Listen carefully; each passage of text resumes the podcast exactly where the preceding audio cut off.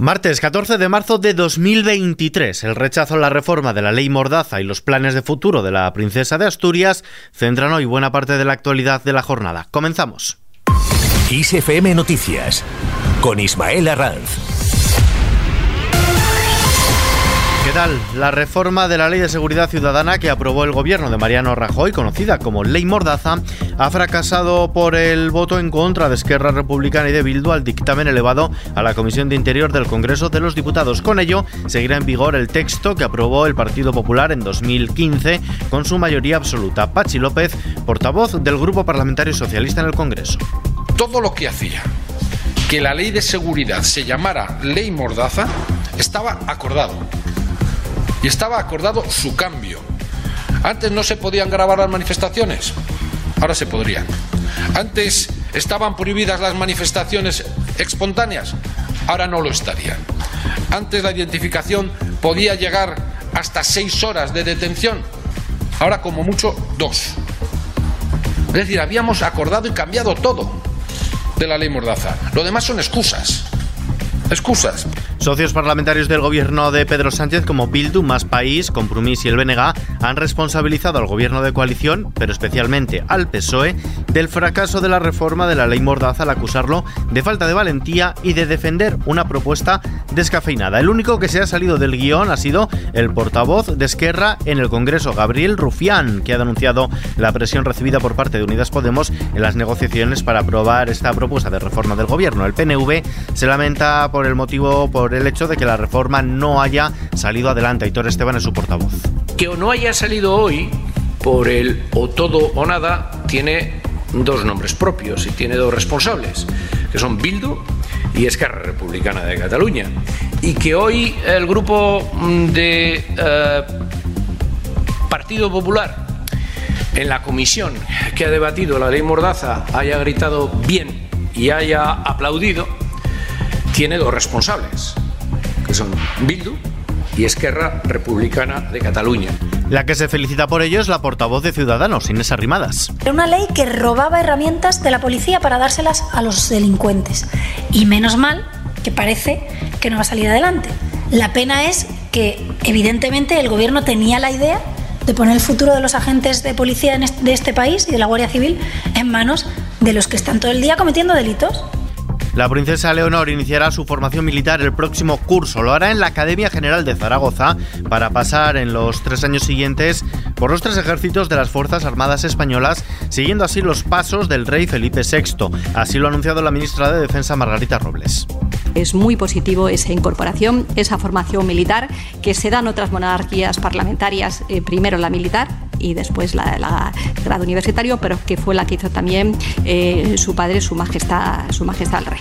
Eh, desde ese punto de vista va a ser absolutamente completa, una formación militar formación militar, que vuelvo a insistir, es una formación eh, en valores, es una formación de una enorme profesionalidad, de una enorme altura en todos los ámbitos y luego los estudios universitarios que considero oportunos. Además, Robles ha precisado que la princesa de Asturias será la cabeza de su promoción una vez completada su formación e irá ascendiendo conforme lo haga la misma, si bien no ocupará plaza. Por su parte, los reyes se han mostrado satisfechos de la voluntad, interés e ilusión que tiene la princesa Leonor por recibir la formación castrense y han señalado que es muy consciente de la exigencia y el sacrificio que conlleva esta vida, así como el honor que supone servir en las Fuerzas Armadas.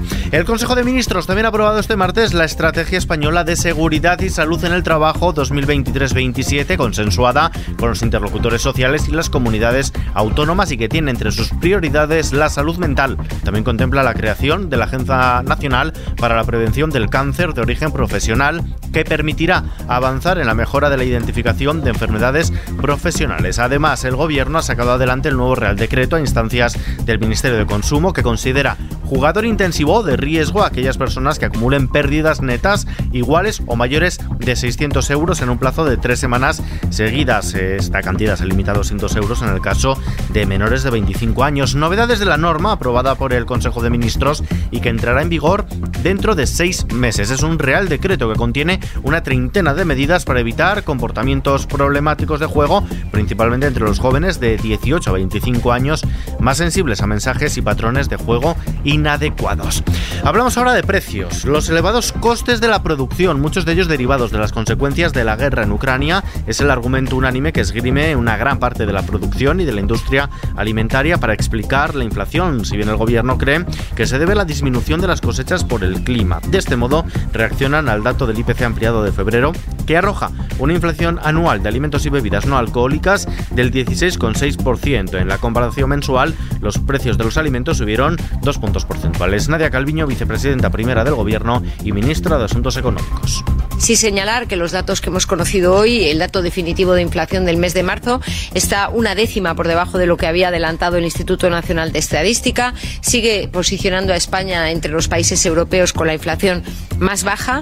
El precio de la luz se duplicará mañana miércoles hasta situarse en 132,7 euros el megavatio hora. Es su precio más alto en los últimos ocho días, de acuerdo con los resultados de la subasta celebrada en el mercado mayorista. En la bolsa española, el IBEX 35 ha recuperado gran parte del terreno perdido ayer por el temor a una nueva crisis bancaria. Ha subido un 2,23%. Cierran los 9.159 enteros, con lo que las ganancias acumuladas en el año llegan ya a los 11 puntos porcentuales, al 11,3%. En el lado de las ganancias hoy destaca Melia Hoteles, que ha subido un 4,65%, seguido de Banco Sabadell, que ha recuperado 4 puntos y medio porcentuales después de dejarse ayer por el camino más del 10% en una sesión que fue a ciaga para todos los bancos, mientras que el único valor del IBEX que ha cerrado con pérdidas es Telefónica, que se ha dejado un 0,06%. El euro se cambia por un dólar con 7 centavos. Cambiamos de asunto. La reserva de agua en los pantanos se encuentra al 51,2% de su capacidad total, de acuerdo a los datos facilitados por el Ministerio para la Transición Ecológica. A continuación, vistazo a la previsión del tiempo. Meteorología prevé para mañana miércoles una subida de las temperaturas máximas en la península, salvo en el área mediterránea, mientras que las mínimas tenderán a bajar en el norte, el tercio este y Baleares, con heladas débiles en áreas montañosas. Posibles nieblas matinales en la meseta norte y el interior de Galicia, en una jornada en la que predominarán los cielos poco nubosos o con nubes altas. No se descarta alguna precipitación débil en el oeste de Galicia, el Cantábrico Oriental y el Pirineo de Lleida. Y terminamos.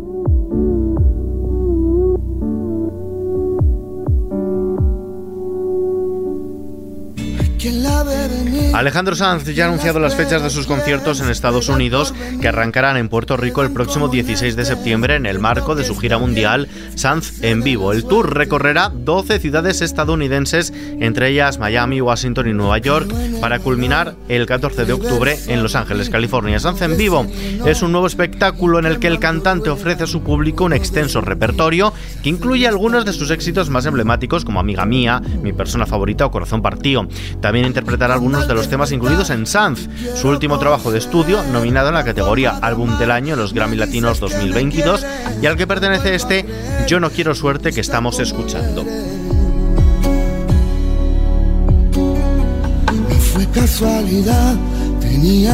Con Alejandro Sanz nos despedimos por hoy. La información, como siempre, actualizada cada hora en Kiss FM y ampliada aquí en nuestro podcast Kiss FM Noticias. Jorge Galisteo y Gustavo Luna en la realización. Un saludo de Ismael Arranz. Hasta mañana. Yo no quiero suerte, yo